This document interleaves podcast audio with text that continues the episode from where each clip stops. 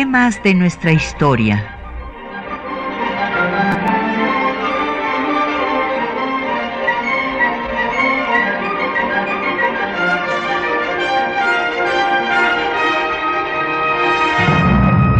Un espacio que difunde el conocimiento del pasado para comprender nuestro presente.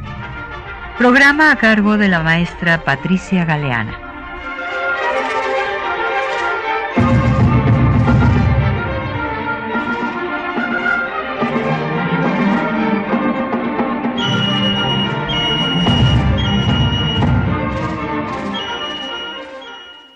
Por el ingeniero Pastor Rue y que eh, va a ser sin duda el momento en que culmina pues una lucha que se había dado pues por la tierra desde la época pues de Hidalgo. Ya habíamos mencionado que Hidalgo habló de restitución de sus tierras a los naturales, que hasta Iturbide en el reglamento provisional del primer imperio había mencionado el tema los liberales socialistas de 1857, también entre ellos pues Ignacio Ramírez, Ponciano Arriaga, Isidoro Olvera, Castillo Velasco y desde luego el programa del Partido Liberal que justamente retoma al liberalismo socialista que había quedado pendiente eh, de los Flores Magón,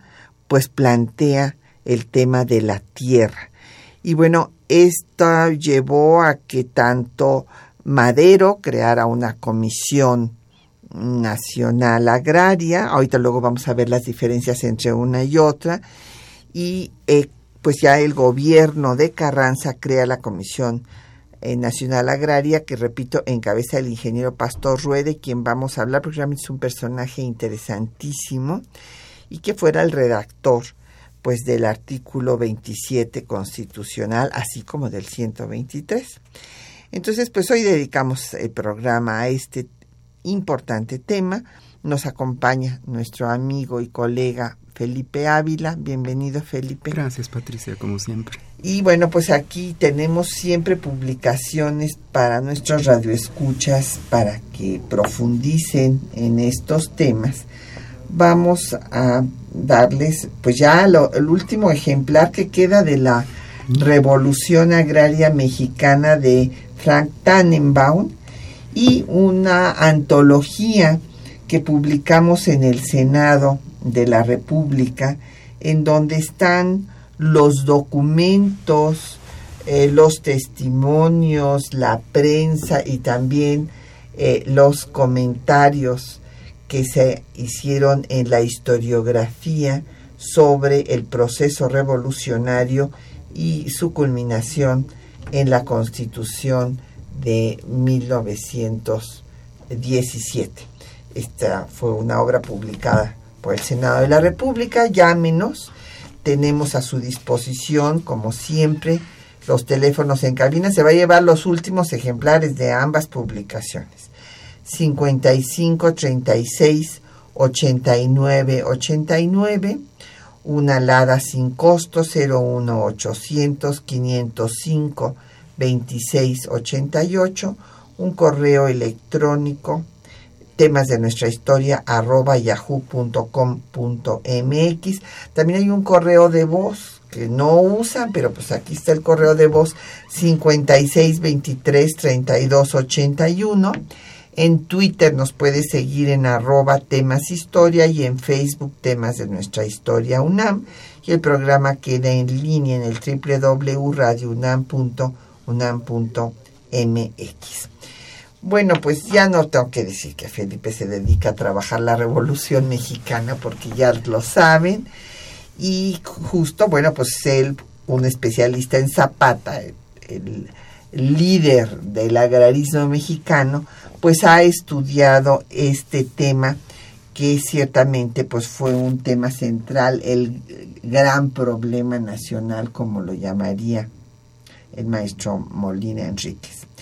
Y bueno, pues vamos a hablar ahora de estas, estas comisiones. Es muy interesante ver que la comisión que hizo Madero, porque pues Madero también en el plan de San Luis eh, menciona pues que hay que regresar sus tierras a los pueblos y esto es lo que hace que los zapatistas lo apoyen. Y bueno, luego ya sabemos que viene el desencuentro con Madero de, Zapata por culpa de León de la Barra, que lo manda perseguir nada menos que con Huerta cuando estaba negociando eh, pues Madero con Zapata para que dejara las armas, se siente traicionado, lanza el plan de Ayala y demás, pero el tema de la tierra, Madero sí lo abordó en su gobierno, gobierno que no pudo consolidar, creando justamente una Comisión Nacional Agraria. Pero esta Comisión Nacional Agraria, las tierras no se iban a dar gratuitamente a los pueblos, sino que se les iba a vender con un crédito eh, pues con muy bajo interés y a 20 años, pero pues es una situación muy distinta a la que se va a dar ya en la Comisión Nacional Agraria en después del triunfo de la segunda etapa de la Revolución Armada, eh, o sea, la constitucionalista. Sí, eh, has señalado muy bien la importancia del problema agrario como la causa fundamental que detonó la, revolución maderista. Eh, ha señalado también que Madero no era insensible al tema agrario, que lo propuso desde el Plan de San Luis, que eh, quería resolver el problema agrario y que sin embargo durante su gobierno, que fue un gobierno muy difícil porque pues estuvo luchando por sobrevivir, con cuatro rebeliones que estallaron durante su breve mandato. Eh, a pesar de eso, se dio tiempo para crear una Comisión Nacional Agraria eh, que comenzó a estudiar el tema de la tierra, aunque el problema que tuvo esta Comisión Nacional Agraria venía desde su composición, porque algunos de los integrantes o eran hacendados o tenían vínculos con los hacendados y era eh, desde luego pues una labor de la que no se podía esperar mucho y por eso es que aunque Madero hubiera querido ir más allá, la composición de esta comisión y la eh, dificultad política en que se encontraba su gobierno lo limitó para poder ofrecer realmente una, una solución de raíz a este tema fundamental. Eh, como bien ha señalado, la propuesta de solución de esta comisión que formó Francisco y Madero eh, fue no expropiar la tierra, sino vender los terrenos nacionales, los, los que estaban en poder del Estado mexicano. Eh, que no tenían dueño. Que no tenían dueño, o de los latifundios que quisieran fragmentarse eh, de manera voluntaria porque no los podían trabajar, en tierras ociosas. Y estas tierras serían otorgadas a las comunidades campesinas que las necesitaran, pero con crédito, con un, con un crédito al 6% anual a 20 años, como bien ha señalado. Y pues desde luego esta propuesta no satisfizo al zapatismo, no satisfizo al movimiento agrario que ya se había levantado con mucha fuerza durante esos años. Y eh, fue una de las cosas que también debilitaron la base social de Francisco y Madero, que hizo posible que después los conservadores y un sector del ejército lo traicionaran y lo mataran. Así es. Y bueno, se eh, va a retomar finalmente lo que había planteado el programa del Partido Liberal, eh, pues que en un tiraje de 250 mil ejemplares de regeneración que se hace desde San Luis, Missouri, porque pues ya habían sido perseguidos aquí por la dictadura porfirista, van a lanzar en 1906 y ahí sí se hablaba de la dotación gratuita a, los eh, pueblos de sus tierras. Y también, eh, bueno, el, el lema tierra y libertad, bueno, pues nos habla de la significación que se le daba a este tema. Así es, eh, sin duda el, programa del Partido Liberal lo planteó con muchísima claridad, mejor que ninguna otra propuesta política de la época. incluso eh, esto que plantea la Comisión Agraria Maderista va a pasos atrás del plan de San Luis, porque en el plan de San Luis Madero sí ofrecía la restitución de las tierras a las comunidades que habían sido despojadas de ellas. Entonces, e, esa comisión maderista echa marcha atrás va, va pasos atrás de, lo que el propio Madero había ofrecido en el, en el plan de San Luis. Y este tema vuelve a tomar fuerza después de que matan a Madero después del asesinato y la decena trágica en el constitucionalismo, en el villismo que también crea una comisión agraria para tratar de resolver de raíz este problema. Y desde luego Venustiano Carranza tiene la suficiente sensibilidad política para comprender la centralidad del tema de la tierra y por eso es que desde el discurso de Hermosillo y después en las ediciones del Plan de Guadalupe eh, y luego en la ley agraria del, del 6 de enero de 1915 plantea la solución de raíz a este, a este gran tema. Y en esta ley agraria que, promulga Venustiano Carranza en Veracruz el 6 de enero de 1915, eh, está desde luego eh, la inteligencia, la experiencia, las propuestas de Luis Cabrera, quien es el que la redacta, pero también contó con la, con la colaboración de Pastor Rue, que ya se había integrado al, al constitucionalismo, eh, que ya había sido encargado de varias tareas importantes y que estaba comenzando a trabajar como oficial mayor encargado del despacho de la Secretaría de Fomento. Y también con el apoyo de, bueno, la, influencia del maestro Molina Enríquez, ¿verdad? De don Andrés Molina Enríquez. Ahora, creo que sería muy interesante porque la verdad es que nunca eh, lo hemos tratado. ¿Qué hacía la comisión? La comisión villista. ¿Qué diferencias tiene con las posiciones de, que hemos visto? O sea, la posición más radical, pues es la del eh, eh, programa del Partido Liberal, que después pues va a ser retomada por el plan de Ayala, de Zapata, eh, yo siempre he tenido, claro, la eh, percepción de que evidentemente, pues Villa es un norteño y como tal piensa más en los ranchos que en la tierra comunitaria para los pueblos. Eh, pero la Comisión Nacional Agraria que planteaba y quiénes la integraban. Sí, contesto estas dos preguntas que haces. Eh, la propuesta más radical es la de los magonistas y el zapatismo, sin duda, porque es la que está tratando de resolver el problema fundamental de la tierra de las comunidades campesinas e indígenas que viene desde la colonia. Y ellos plantean eh, la restitución inmediata y el zapatismo la defensa con las armas en la mano. Ocupan la tierra de inmediato y eh, se arman para defenderla.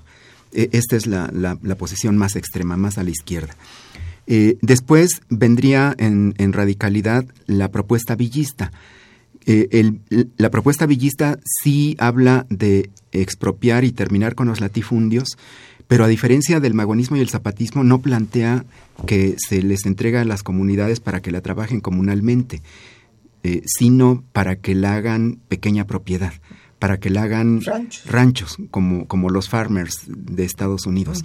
Entonces, la, propuesta del villismo refleja la realidad agraria de, del, noreste, del norte de México y del, del noroeste.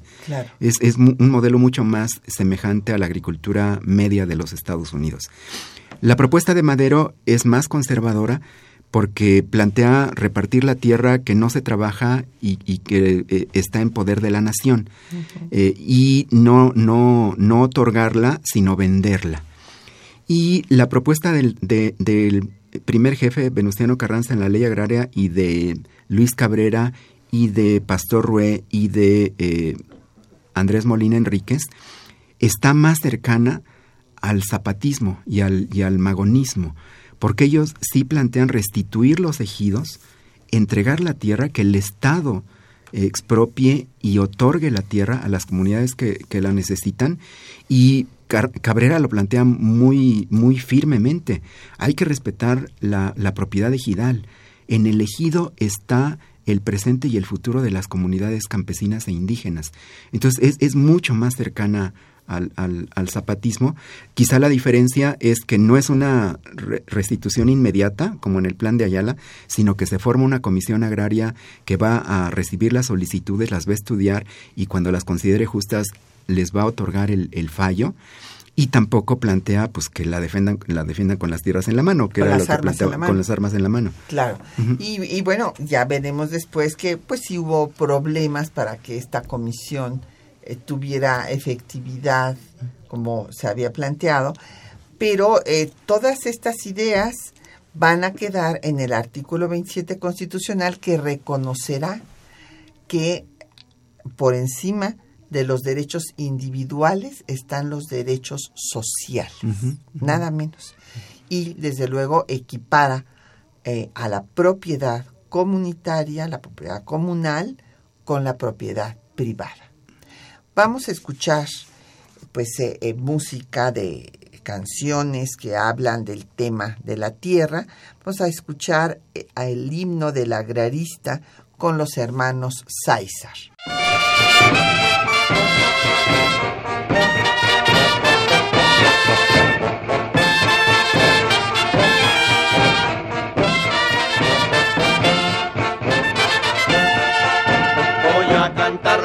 Señores, la canción del agrarista. Les dirá muchas verdades, señores capitalistas. Es el cantar de los pobres que en el campo trabajamos. Los que contando sudores nuestras tierras cultivamos su gobierno formado por dictadores. Nunca oyeron de su pueblo las quejas y los clamores. Ay, ay, ay, ay, luchando por nuestro anhelo, murieron muchos hermanos, guardemos bien su recuerdo.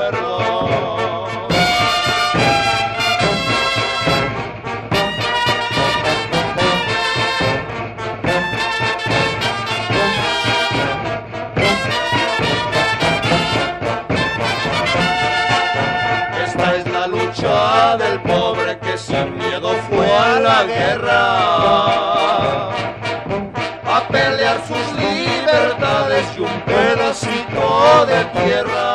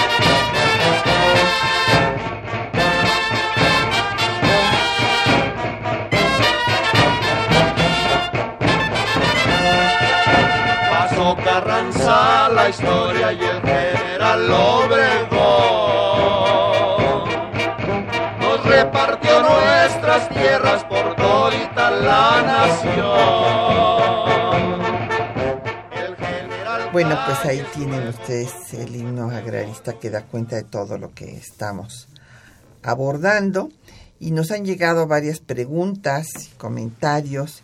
Don Efren Martínez de la Gustavo Amadero nos pregunta que en qué consiste el plan de Ayala. Bueno, como usted recordará, don Efren, cuando Madero tenía una semana de haber tomado posición como presidente, porque primero pues gana la revolución maderista, vienen los tratados de Ciudad Juárez en las que Madero acepta el gobierno provisional, eh, pues que es un gobierno provisional porfirista de León de la Barra para que haya este, elecciones nuevamente, se va a Díaz, a París, y bueno, pues viene este acto de eh, traición que era, era de esperarse de, León de la Barra, de mandar a combatir a los zapatistas cuando había por otra parte una negociación de Madero con ellos para que dejaran las armas.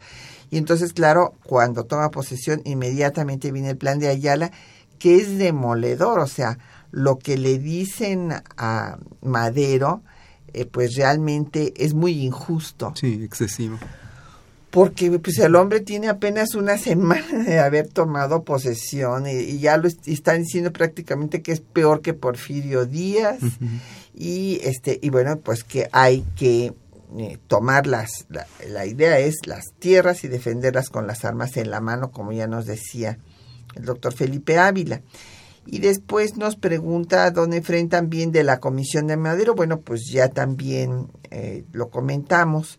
Don Efren, y seguro su llamada entró antes, pues que la Comisión de Madero pues eh, era moderada, digamos, no hablaba de repartir los latifundios. Los latifundios no se iban a repartir, simplemente se iba a ver qué tierras pues estaban ociosas y esas eran las que se iban y no a dar gratuitamente, sino a vender con 20 años este, de, con intereses muy bajos y había que hacer toda una investigación previa al respecto. Entonces, bueno, pues esa es la las diferencias. Sí, sí, sí.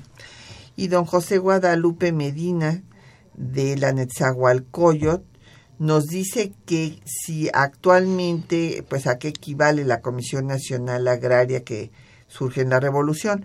Bueno, don José, pues primero se creó la Secretaría de la Reforma Agraria. Es más, la Comisión Nacional Agraria de la que estamos hablando desaparece cuando se crea el Departamento Agrario uh -huh. en 1934. Uh -huh y después se le da pues el rango de secretaría de la reforma agraria y ahora eh, pues cambia cambió su nombre y se llama este pues por sus siglas SEDATU que es Secretaría de Desarrollo Agrario Territorial y Urbano.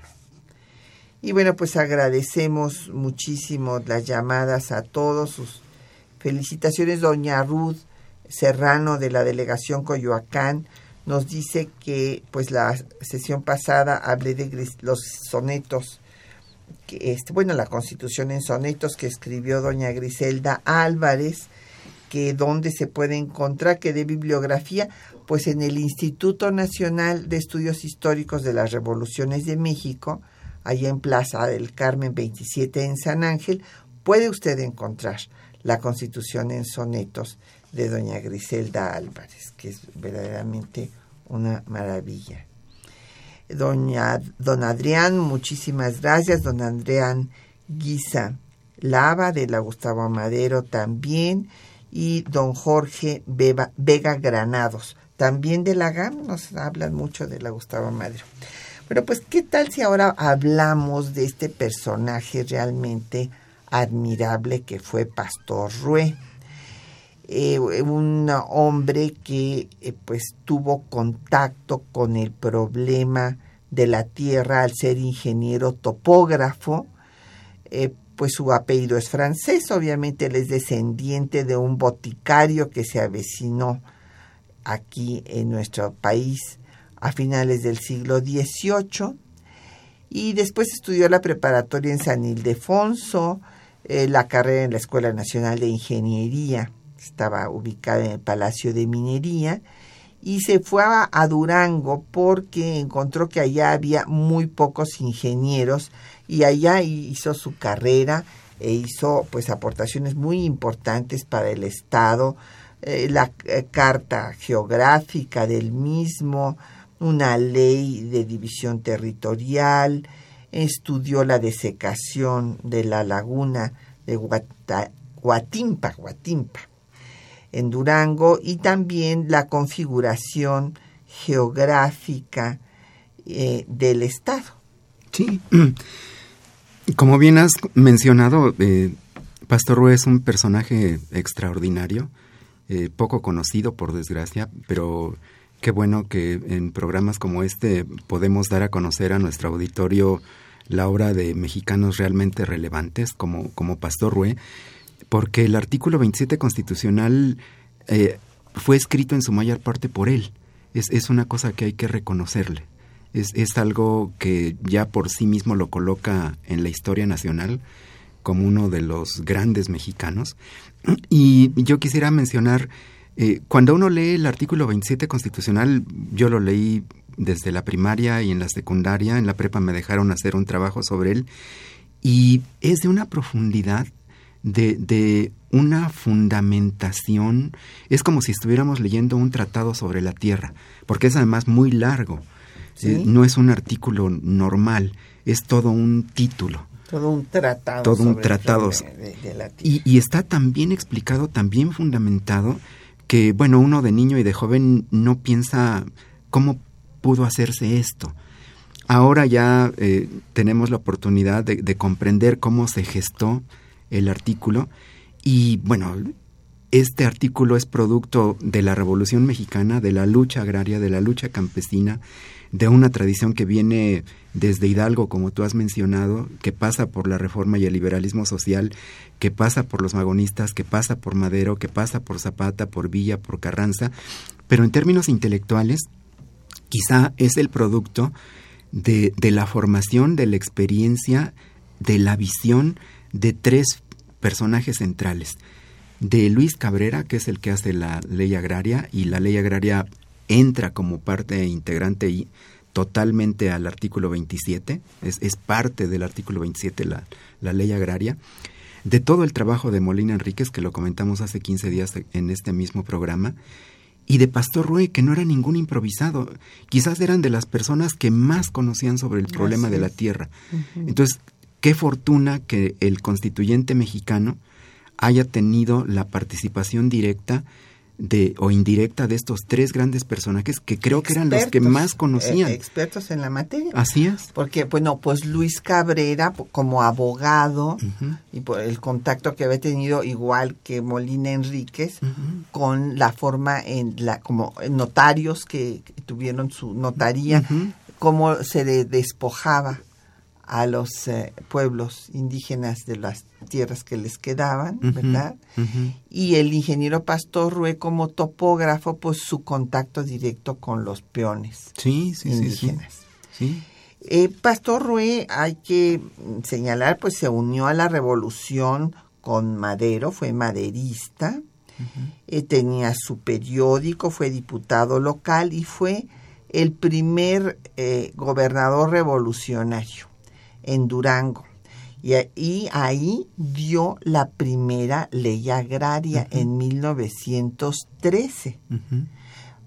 para expropiar haciendas y bienes del clero y repartir los ejidos y era un revolucionario radical que exhortaba a los campesinos a que tomaran las tierras, uh -huh. que las ocuparan y fundó el primer pueblo libre, que le dio el nombre de Villa Madero. Después, claro, vino evidentemente una andanada política en su contra, deja la gubernatura, se queda al frente del Estado Domingo Arrieta y él, eh, bueno, participa en una serie de batallas, en la toma de Torreón, por ejemplo, eh, en estas, esta lucha para sacar al eh, hombre pues que había mandado a asesinar al presidente Madero, a Victoriano Huerta, y se une a Carranza con quien va a estar hasta los últimos días, será de los poquitos, leales, poquitos, uh -huh. fieles uh -huh. a Carranza.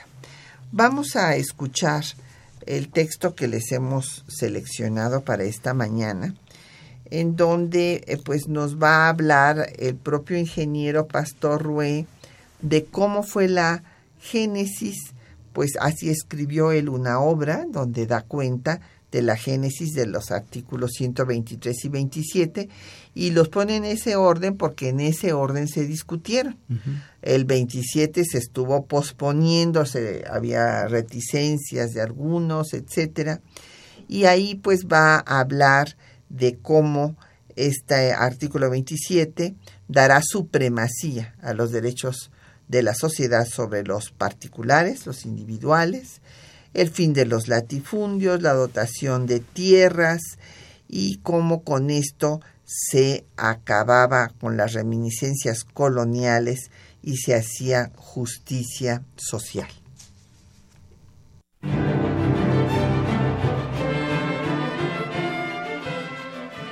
En 1945, el ingeniero Pastor Rouet publicó Génesis de los artículos 27 y 123 de la Constitución Política de 1917. En esta obra relata su experiencia como diputado constituyente y su papel en la elaboración de los dos artículos que recogían las demandas sociales de la Revolución Mexicana. Escuchemos lo que expone respecto del artículo dedicado a los derechos laborales. La organización que tuvo la pequeña Asamblea Legislativa, que tomaba a cuestas la gran tarea de dar forma al artículo 123 y posteriormente al 27 constitucionales, fue notable precisamente por carecer de todos los formulismos que dan estructura a cualquier corporación organizada. Ninguno de los componentes de ella fue designado oficialmente. A las reuniones concurrían las personas que lo deseaban sin que hubiera la formalidad de la cita o la invitación, pues todo fue obra de la libre voluntad de los diputados. El diputado de Los Ríos y el ingeniero Roué daban forma a las ideas y opiniones que habían sido expuestas y aceptadas para que fueran aprobadas en definitiva en la sesión matutina del día siguiente. El proyecto que tuvimos la gloria de presentar fue el siguiente deseamos plantear en nuestra legislación los problemas relacionados con el contrato de trabajo, toda vez que una de las aspiraciones más legítimas de la revolución constitucionalista ha sido la de dar satisfacción cumplida a las urgentes necesidades de las clases trabajadoras del país, fijando con precisión los derechos que les corresponden. Es incuestionable el derecho del Estado a intervenir con fuerza reguladora en el funcionamiento del trabajo del hombre, fijando la duración máxima que ha de corresponderle. Reconocer, pues, el derecho de igualdad entre el que da y el que recibe el trabajo es una necesidad de la justicia. La facultad de asociarse está reconocida como un derecho natural del hombre. Uno de los medios eficaces para obtener el mejoramiento apetecible por los trabajadores, cuando los patronos no acceden a sus demandas, es el de cesar en el trabajo colectivamente y todos los países civilizados reconocen este derecho a los asalariados cuando lo ejercitan sin violencia. En nuestro proyecto va incluida una novedad que puede sorprender a los que desconocen las circunstancias que concurren en los centros de trabajo de la República, donde ha habido invariablemente la funesta tienda de raya. La justicia exige que no sean reconocidos semejantes créditos, para esclavizar a un hombre, declarando extinguidas las deudas que los trabajadores, por razones de trabajo, hayan contraído. Al pasar el proyecto por riguroso análisis de la Comisión de Constitución, salió con adiciones de mayor radicalismo. Sobre el artículo dedicado a la propiedad en México, Pastor Roué señala lo siguiente. El debate del artículo 27 se había estado posponiendo indefinidamente porque al comprender su eficacia, se esperaba que pudiera ser presentado con toda la amplitud indispensable para dar satisfacción completa al problema social más vasto y más trascendental que tenía enfrente la revolución en aquellos momentos, condensada y representada por el Congreso de Querétaro.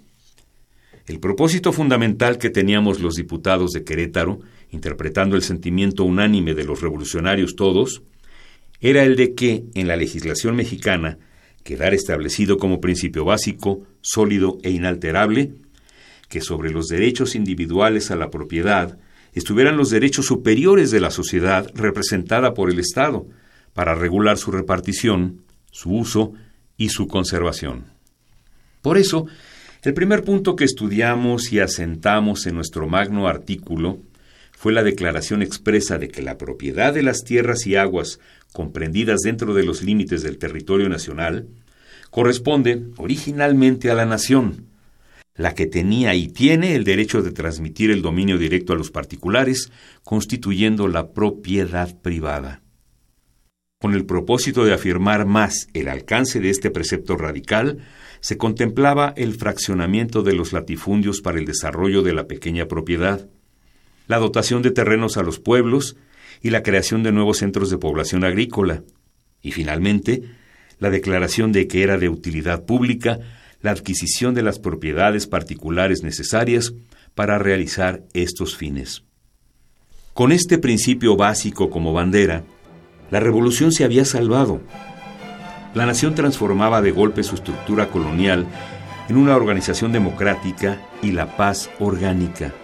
La paz cimentada en la igualdad y en la justicia, que es la única verdadera y perdurable quedaba establecida en nuestra patria, que había vivido agitada por conmociones internas desde su independencia, producidas por el desequilibrio extremo de los elementos componentes de su población.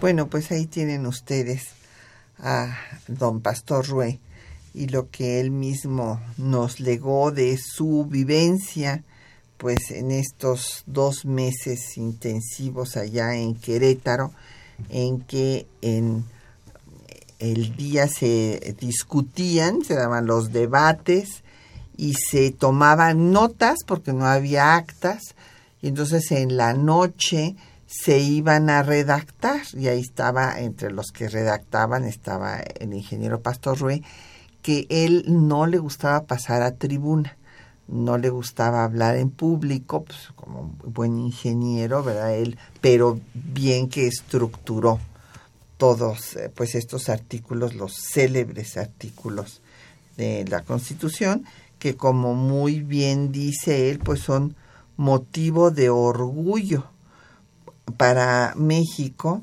por haber saldado la deuda pues con los campesinos, con los obreros, con el proletariado mexicano como él, le llama y que pues así como los franceses se sienten muy orgullosos de su declaración de los derechos del hombre y del ciudadano en 1789, los mexicanos habían puesto ejemplo al mundo de dar estas medidas para acabar con eh, la desigualdad, para luchar en contra de la desigualdad, que bueno que evidentemente no lo hemos resuelto, pero dio fue un, un gran paso en ese momento que llevó a una paz social por, por un buen tiempo.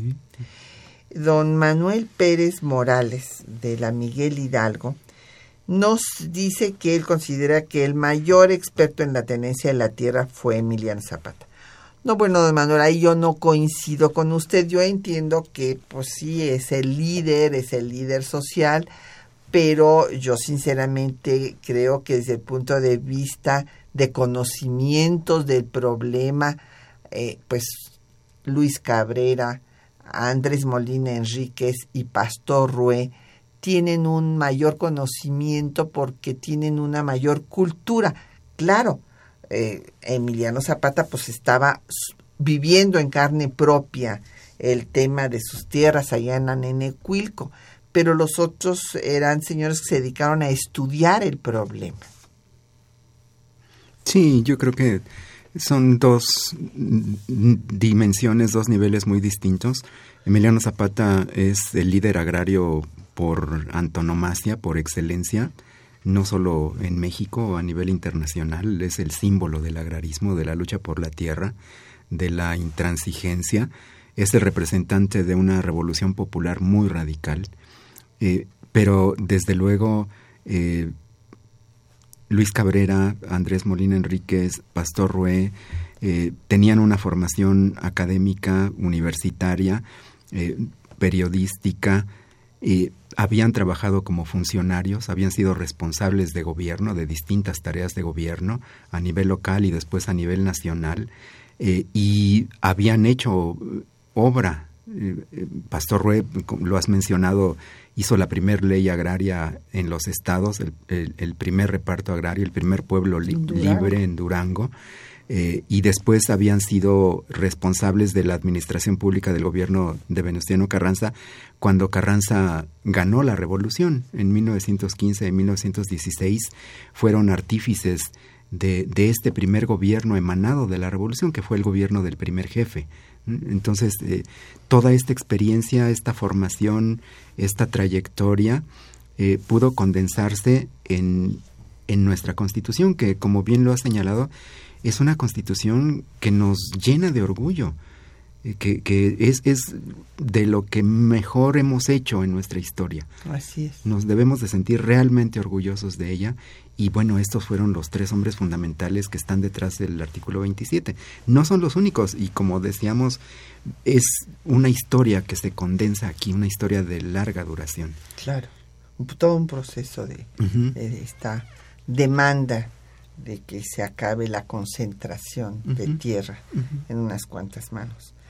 Don León David Casas Romero, de la Venustiano Carranza, dice que no se les ha hecho justicia a estos personajes, tiene usted mucha razón, don León, y que hay que hacer un programa de ellos. Por eso eh, ya le dedicamos un programa a Andrés Molina Enríquez, estamos ahora con Pastor Rue y a Luis Cabrera también hemos dedicado programa, inclusive hemos traído aquí a, su nieto.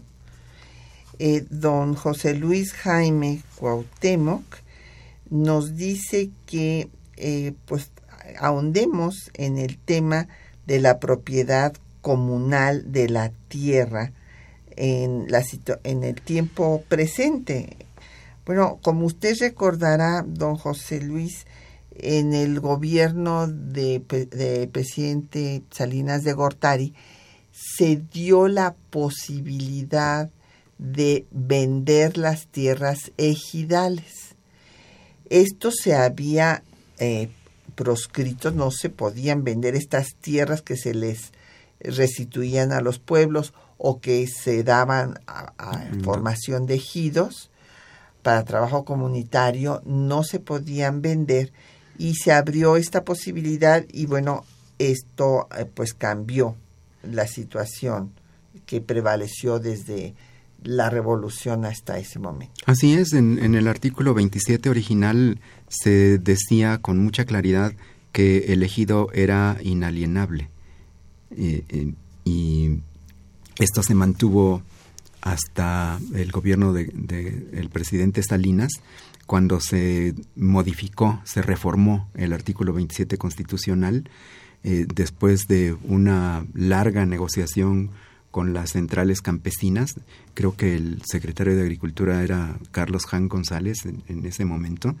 eh, bueno, finalmente se obtuvo el consentimiento de las principales centrales campesinas eh, para que en la Cámara de Diputados se aprobara esta reforma, que fue una, una reforma eh, pues muy muy fuerte porque eh, iba en contra de uno de los eh, artículos fundamentales y un principio agrarista que se había mantenido hasta entonces y con esta reforma se permitió la, la, posibilidad de que la iniciativa privada se asociara con los ejidatarios y después incluso que se pudiera comprar la tierra por, por manos privadas. Y esto pues se mantiene hasta la actualidad. Así es. Y eh, don Juan María por Twitter le, gustó, le pareció muy buen tema. Muchas gracias, don Juan. Eh, Fernanda Salinas también por Twitter eh, le gusta mucho el tema de hoy. Y bueno, vamos a, a continuar para ver cómo es que se da esta, este proceso de la redacción y aprobación del artículo 27, pero antes vamos a escuchar otro corrido.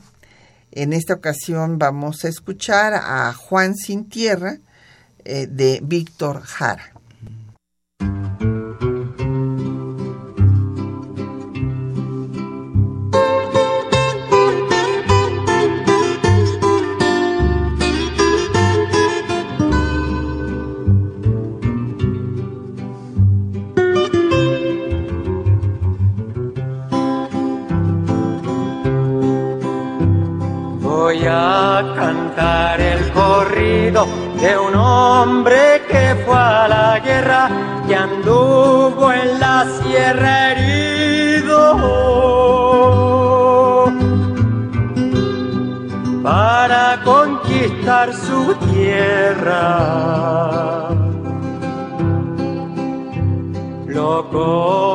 Conocí en la batalla y entre tanta balacera, el que es revolucionario.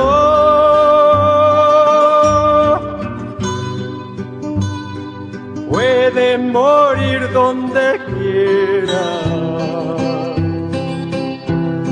El general nos decía, peleen con mucho valor le vamos a dar parcela.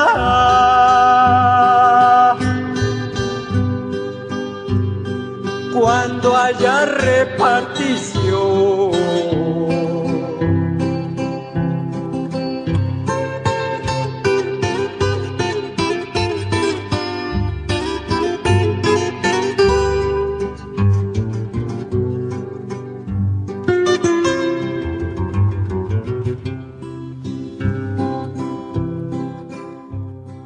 Mientras seguimos escuchando de fondo este corrido de Juan Sin Tierra con Víctor Jara, pues nos han seguido llegando preguntas comentarios.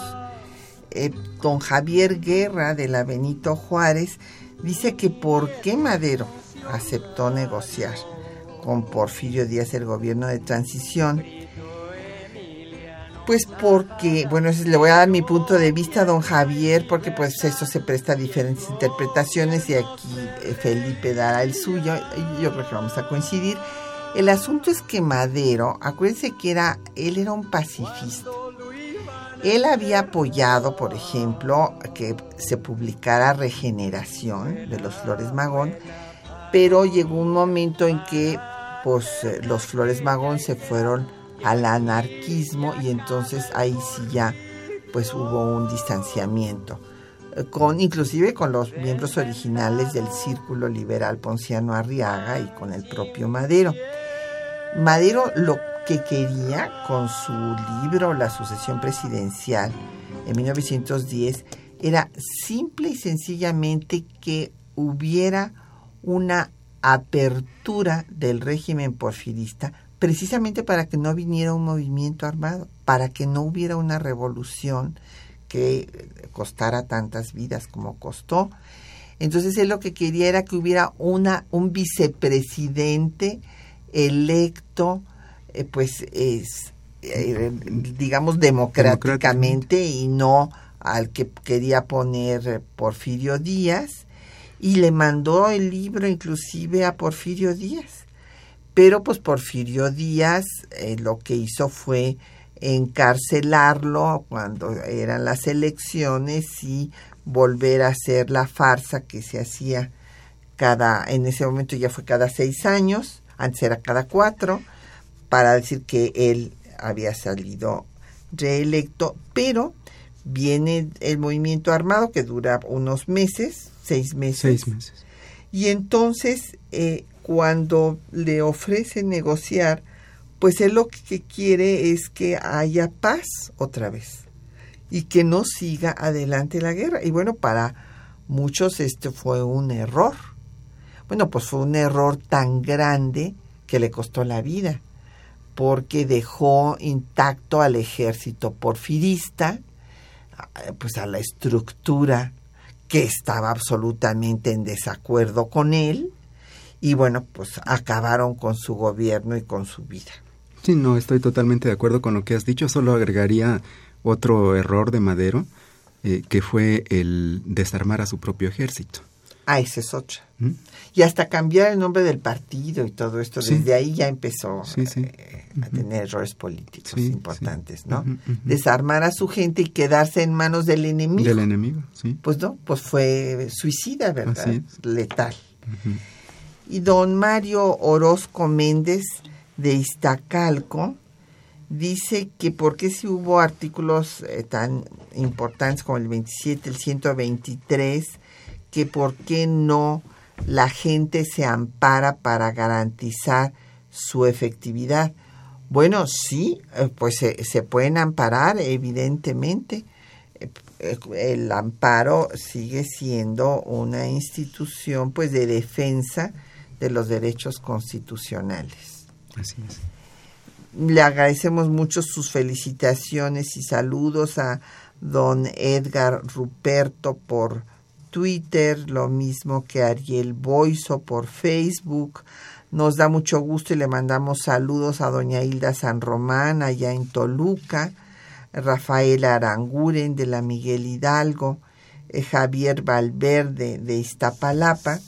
Y bueno, yo quería que antes de, acabar ver cómo se dio el proceso de, ya hacer el artículo, bueno, primero el 123, como les digo que ese trataremos eh, pues con mayor detalle en el programa siguiente, pero como ahora nos hemos dedicado al tema de la tierra, hay que recordar que los dos artículos, tanto el 123 como el 27, fueron aprobados por unanimidad el 27 de enero se aprobó el 123 por 163 votos, que eran los legisladores que estaban en ese momento. En total fueron 219 constituyentes, pero bueno, pues por diferentes razones, eh, pues unos tenían que estar este, en la lucha todavía, otros se enfermaron, otros pidieron licencia por otras razones, Total que fueron 163 votos para el artículo 123 y 150, también por unanimidad, todos los que estaban presentes el 30 de enero para el artículo 27. Y bueno, eh, pues hubo eh, una discusión eh, primero en el que participó pues un grupo granado de, constituyentes eh, eh, don Pastor Ruel le había encargado primero a don Andrés Molina Enríquez que redactara el artículo, pero esto este resultó muy largo. ¿Cómo estaría? Así el que quedó también está muy largo. Pero bueno, este eh, el ingeniero Pastor Ruiz se dio a la tarea de reescribirlo. Participaron también en su elaboración pues eh, Heriberto Jara, eh, Macías, Ríos, Lugo, Medina, inclusive Palavicini en, en, las discusiones y desde luego eh, los que tuvieron las posiciones más radicales fueron Francisco Mújica y Vaca Calderón. Y el tema ya de la redacción del final, pues nada más colaboraron con don Pastor Rué, Lugo, eh, y Ríos y Macías. Y eh, este pues fue sin duda eh, la culminación de una demanda que como vemos había atravesado toda la historia de México. Sí, don Pastor Rue era además en esos momentos el secretario de fomento del gobierno de, de Venustiano Carranza y uno de sus colaboradores más cercanos. Por eso es que eh, para tratar de resolver de mejor manera el que salieran estos dos artículos sobre estos dos temas centrales, se formó una comisión de diputados. Esta comisión estuvo presidida por Pastor Rué. Él fue el que organizó estas reuniones, estas discusiones, el que sistematizó lo que ahí se estaba debatiendo eh, fueron decantando las propuestas, las ideas y comenzando a escribir los primeros borradores. Eh, cuando ya finalmente se presentaron al pleno, a la discusión, eh, pues también fue una discusión muy rica, pero ya lo que se presentó es en lo que estaban de acuerdo, en lo fundamental. Entonces se ahorraron muchas sesiones, muchas horas de discusión, porque eso ya se había hecho al interior de esa comisión. Eh, por eso es que eh, ya pudieron aprobarse eh, relativamente rápido, incluso, bueno, ni tan rápido, porque el, el, 27 fue el último que se aprobó ya en la madrugada, ya cuando se había terminado el, el, periodo de sesiones, ¿no? porque era fundamental su discusión. Pero se avanzó muchísimo en estas comisiones, si no, quién sabe si hubiera habido tiempo de que se discutieran y aprobaran. Sirvió mucho que esa comisión avanzara en su elaboración. Y bueno, hay que recordar que a don Pastor Ruiz se deben otras muchas acciones importantes que son muy poco conocidas. Eh, bueno, con este artículo evidentemente pues va a empezar la dotación de tierras y a diferencia de la Comisión Nacional Agraria que trabajó antes de la Constitución, ahora ya no van a ser provisionales la dotación, porque eso también debilitó mucho a la Comisión Nacional Agraria, que bueno, pues este, estaban eh, trabajando antes de que se diera ya la promulgación de la Constitución y entonces el que fueran provisionales las dotaciones, pues esto complicaba muchísimo las cosas, entonces ya evidentemente dejan de ser dotaciones, se pone límite para eh, la propiedad que puede estar en unas solas manos con objeto de que nunca vuelva a haber eh, latifundio. Y después don Pastor Rue va a fundar a otras instituciones muy interesantes, por ejemplo, el Museo Nacional de Historia Natural del Chopo fue fundado por el ingeniero Pastor Rue, también la Escuela Nacional Veterinaria, y él eh, pues vio cómo se convirtió eh, bueno todas estas disposiciones que se habían dado en la Comisión Nacional Agraria ya en la ley de ejidos. Y fue presidente de la Sociedad Mexicana de Geografía y Estadística, de la Sociedad Mexicana Antonio Alzate, actual Academia Nacional de Ciencias, eh, volvió a ser diputado, senador, gobernador a través de Durango. Y bueno, finalmente en 1934 ve cómo se crea el Departamento Agrario. Y en 45 es cuando escribe la génesis de los artículos 27 y 123 y después publica en el Instituto Panamericano de Geografía e Historia, que es el primer órgano especializado de la OEA, el Diccionario de Geografía e Historia de Durango. Entonces, bueno, pues un gran personaje, como lo llamó Luis Cabrera, un héroe silencioso, a quien recordamos esta mañana. Pues muchísimas gracias, Felipe, por habernos acompañado en temas de nuestra historia, a nuestros compañeros que hacen posible el programa en la lectura de los textos, Juan Stack y María Sandoval, en la operación técnica don Humberto Sánchez Castrejón, toda una institución de aquí de Radio UNAM, en la producción Quetzalín Becerril, en los teléfonos Erlinda Franco con Jacqueline Santos y el apoyo de Felipe Guerra y Patricia Galeana se despide de ustedes hasta dentro de ocho días.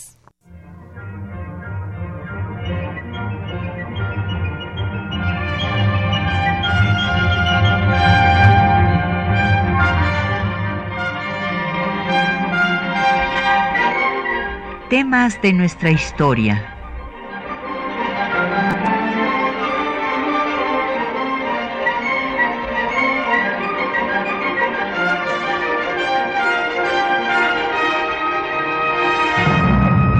Un espacio que difunde el conocimiento del pasado para comprender nuestro presente.